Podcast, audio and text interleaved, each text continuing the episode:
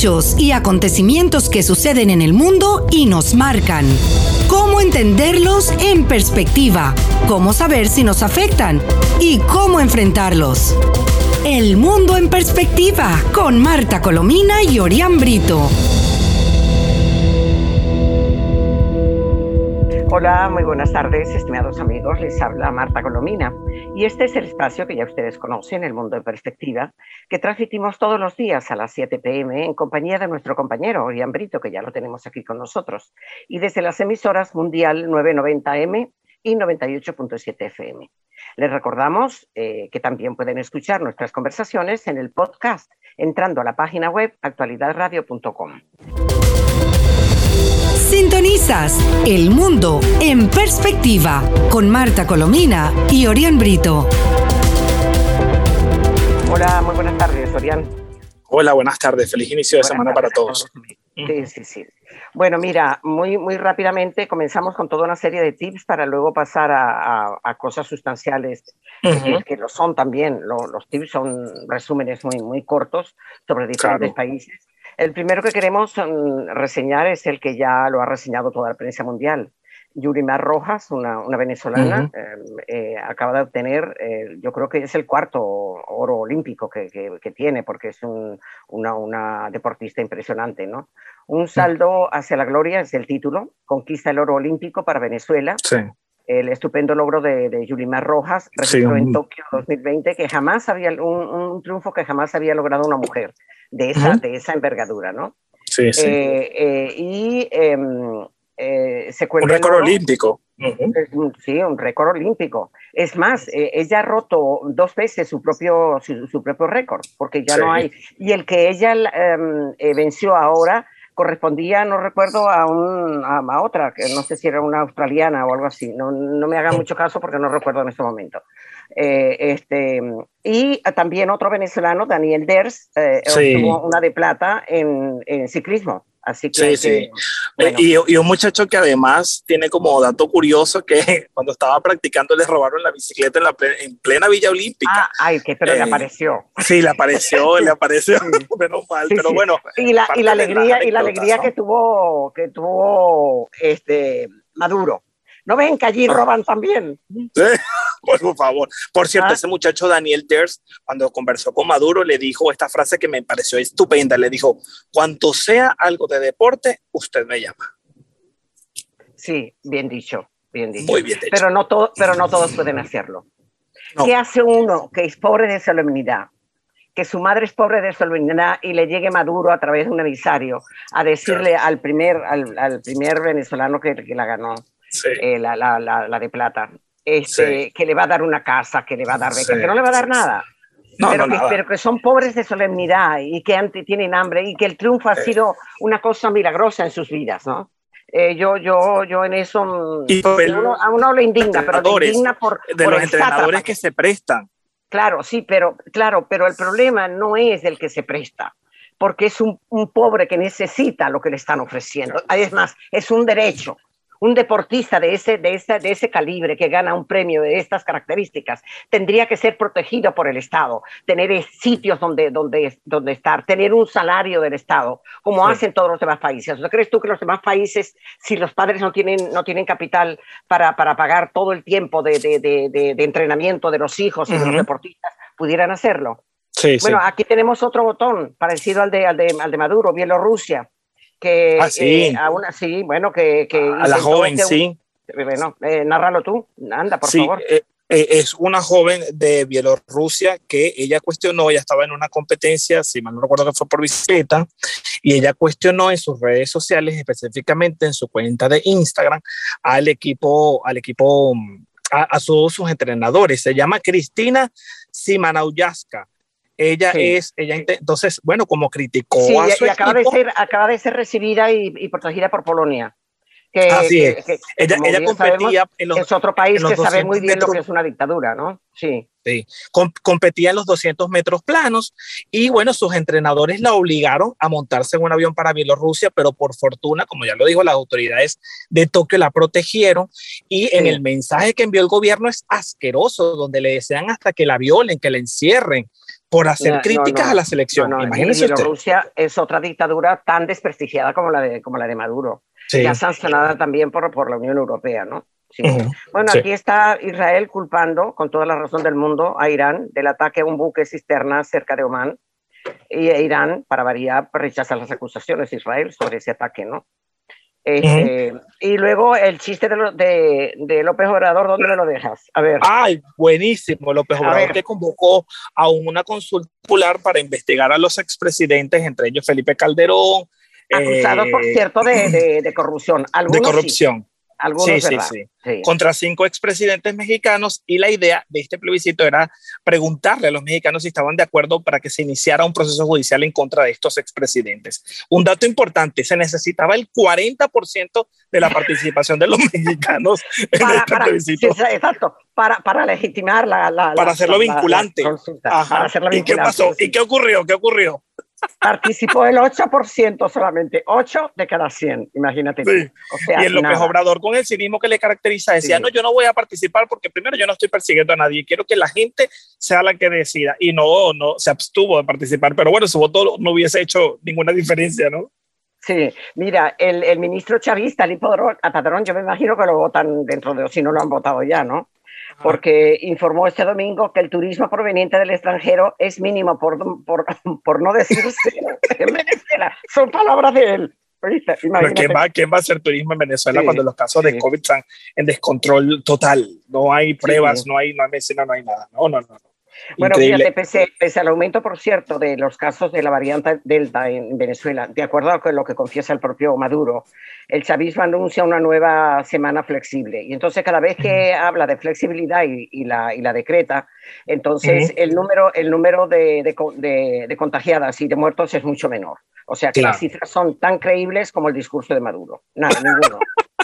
ninguno, ninguno. Y otra situación similar es la que tiene Cuba, que ayer rompió otro nuevo récord de casos de coronavirus, más de 9.489 fallecidos. Es una situación desesperante la que tiene el pueblo cubano porque además la, la, terquedad del régimen de no aceptar vacunas, sino de imponer sus candidatos vacunales. Pero el problema, el problema es que las vacunas de, de, Cuba ya se ha comprobado que no son vacunas. No. no han sido reconocidas ni por la Organización Mundial de la Salud, ni por, la Organización Panamericana, ni por Estados Unidos, eh, la, la, División de Salud, ni tampoco por la Unión Europea, nada. Ni tampoco se han atrevido los propios cubanos a, el, régimen. Entonces, figúrate tú. Y, y, y, hay otra cosa. Si, si tú crees que los, si los militares, ¿cuántos, ¿cuántos van hasta ahora? Porque hasta... Ya van seis seis. bueno, seis. Pues esos seis militares, por la edad que tenían, este, y por ser militares y por ser, eh, y por ser del régimen, tendrían que haber sido vacunados en principio, ¿no? Tú y yo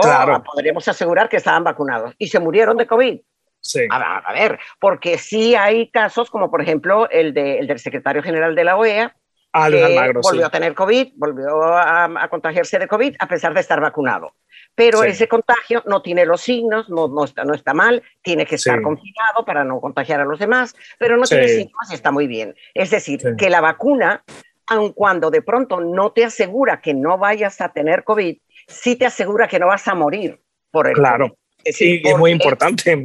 Claro, claro, claro. Así que hay, un dato, que, hablando del COVID, aquí en, Florida, la Florida sigue siendo un estado con muchos casos de coronavirus. En las últimas horas, más de 10.200 hospitalizaciones, que es el número más alto desde abril, desde julio, perdón, del año pasado. Y bueno, las autoridades, por supuesto, están llamando a la gente porque, por ejemplo, uno de los hospitales principales de aquí del sur de la Florida, que es el Hospital Jackson, hoy reporta, por ejemplo, eh, dos, 300 eh, 287 nuevos ingresos. Pero, por ejemplo, mm. hace un mes eran 66. Vea la diferencia. Claro, de 66 eh, es, es, muy alto. Y, y, y el 90%, concluyo con esto, son personas que no se vacunan. Sí, es insólito. Pero, pero es que fíjate a propósito, el doctor eh, Fauci, eh, ah, sí, eh, Anthony Fauci, sí. sí, Anthony afirmó ayer que Estados Unidos no volverá al confinamiento. Es decir, han decidido que no van a confinarlo por más que ciertamente está aumentando el COVID. Pero señaló, señaló y culpó indirectamente a los no vacunados porque están haciendo vulnerables al resto de la población. Claro. ¿Y es, obligado? tanto es así que hay una cosa increíble. Que la pasada, el pasado día, si mal no recuerdo, mm, eh, comentamos el hecho de que estaban pagando 100 dólares. 100 dólares, eso le iba a decir. O, sea, parece un chiste, pero... parece un chiste, no, es que de verdad parece un chiste. Yo estoy que me vuelvo a vacunar.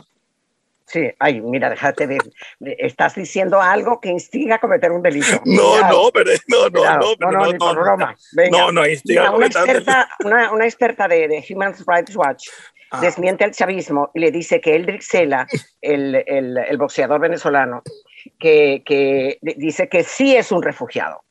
Que el hecho de que el régimen diga que puede venir a Venezuela, que él no es ningún refugiado, que lo está inventando. En Venezuela no se persigue a nadie, dice que no. No, y, vamos a recordarle a los amigos de escucha, este es un joven venezolano que el primer venezolano que participa en este grupo de refugiados olímpicos que, que, que, que, participan en las Olimpiadas. Él estuvo en boxeo, cayó casi que al segundo de iniciar la pelea, él pidió disculpa a los venezolanos porque le preguntaron, ¿usted le envió un mensaje a los venezolanos? Y dijo, disculpas.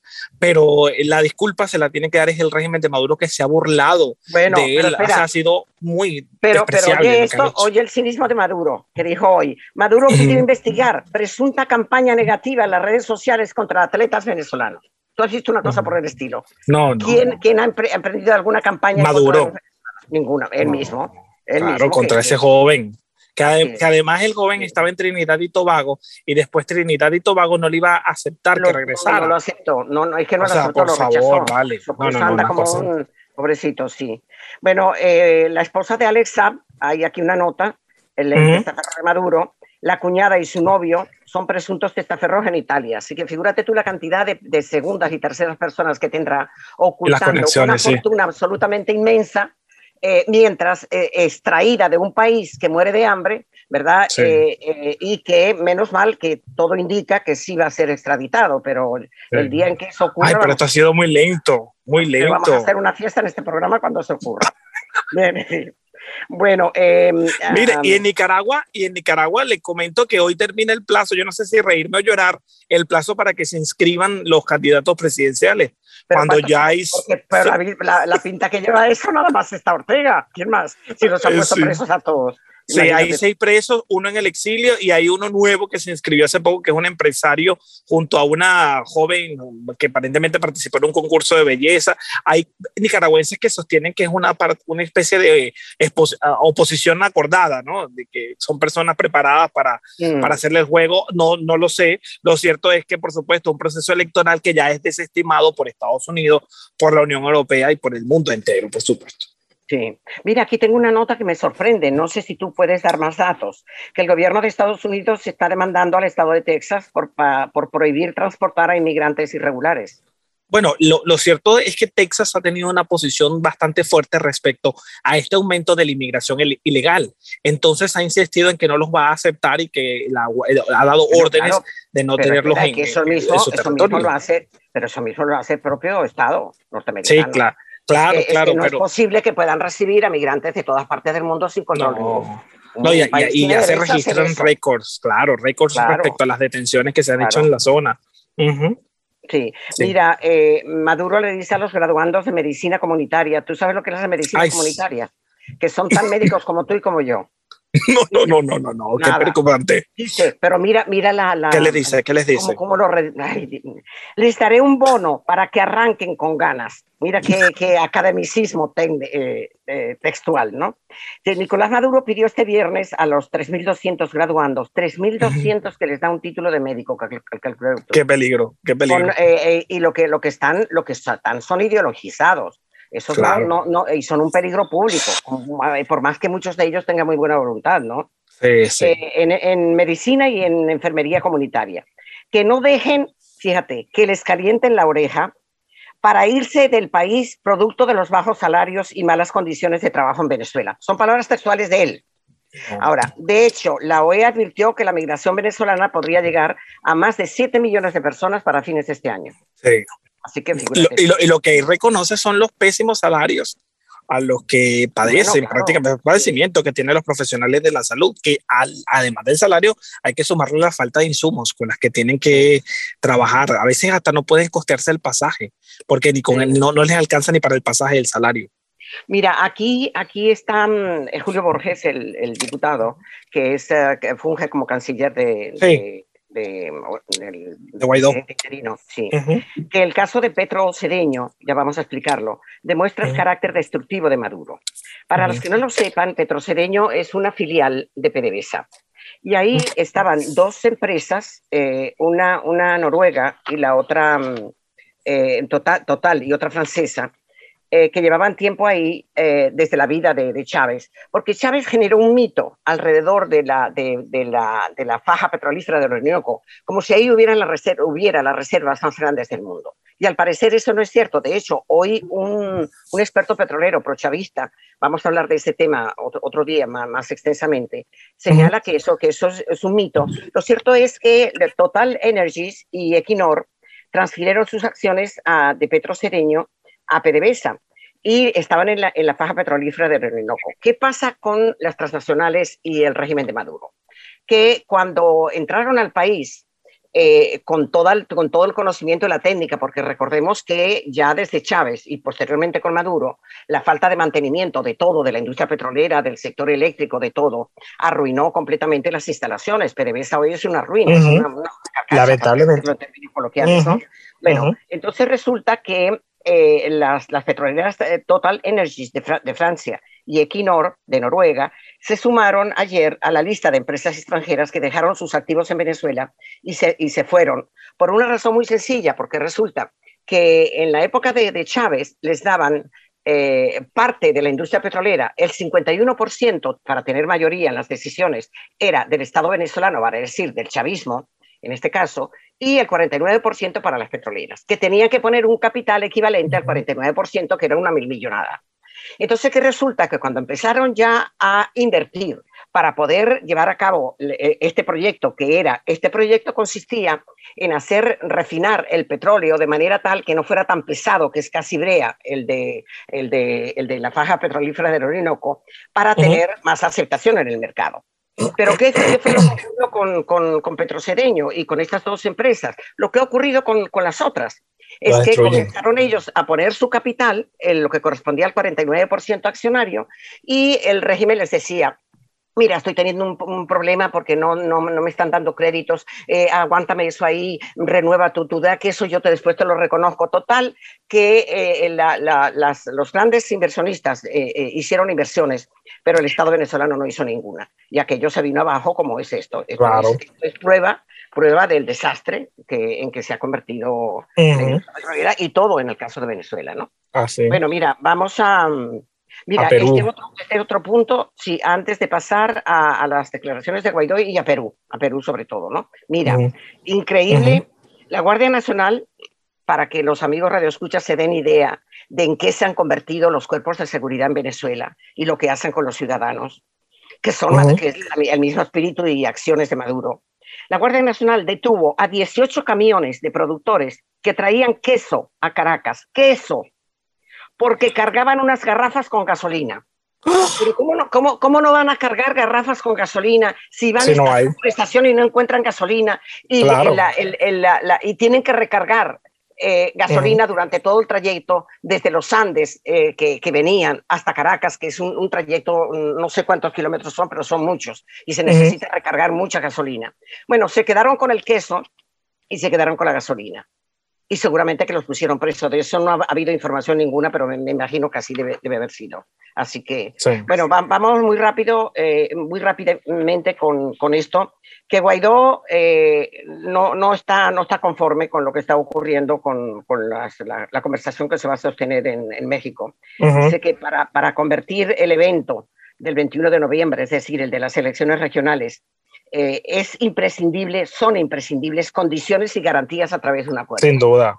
Claro, y eh, eso lo señala eh, que para llevarse a cabo esas elecciones son indispensables esas garantías que solo se lograrán a través de un acuerdo que además tiene que ser apoyado por la comunidad internacional. Y ayer el, el, señor Juan González, que es asesor del presidente Biden y es director para el hemisferio occidental de seguridad de Estados Unidos, dijo que los primeros eh, eh, puntos tienen que ver con el diseño de una estructura para las conversaciones con el régimen, que podrían incluir algunas concesiones de parte y parte, pero en todo caso es muy importante eh, acordar y que Maduro, Maduro entienda que no hay la posibilidad ninguna de levantar sanciones hasta que no haya pruebas concretas de que se están tomando decisiones que apunten hacia el regreso de la democracia a Venezuela. Y, eso tiene que incluir por fuerza las elecciones. Claro.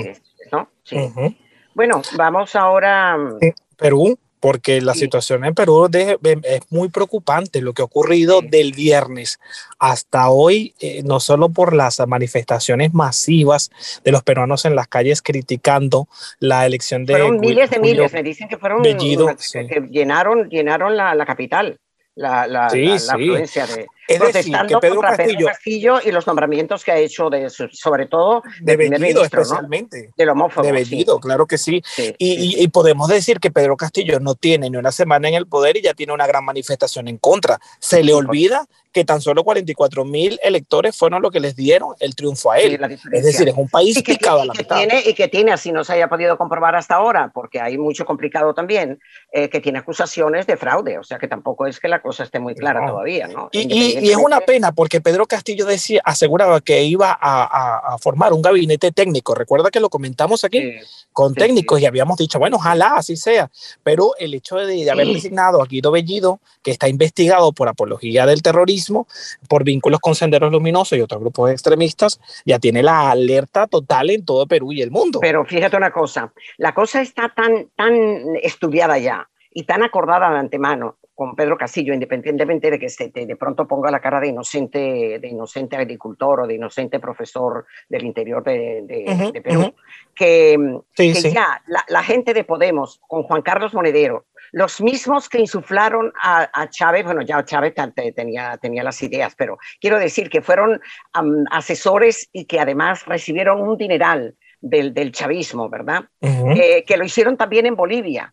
Eh, ahora ya está, ya está, Juan Carlos Moredero está y ya se quedó en Lima trabajando al lado de, de al lado de Castillo. Y fíjate que ese es el que yo nombré, que creo que en el programa ah, pasado, eh, en, el sentido de que mm, Chávez lo había nombrado presidente de la Fundación Francisco de Miranda y ahí reunió a los etarras y a los a los mm, a las FARC eh, colombianas, a los etarras vascos eh, terroristas, para que se intercambiaran las prácticas terroristas. Bueno, pues ahora, ahora, ellos están ahí, pero es que también estuvo en la toma de posesión y es posible que todavía siga en Lima Evo Morales, y Evo Morales va con el mensaje de que eh, se establezca una relación en las prácticas del negocio de la coca entre, entre, em, entre Bolivia y Perú.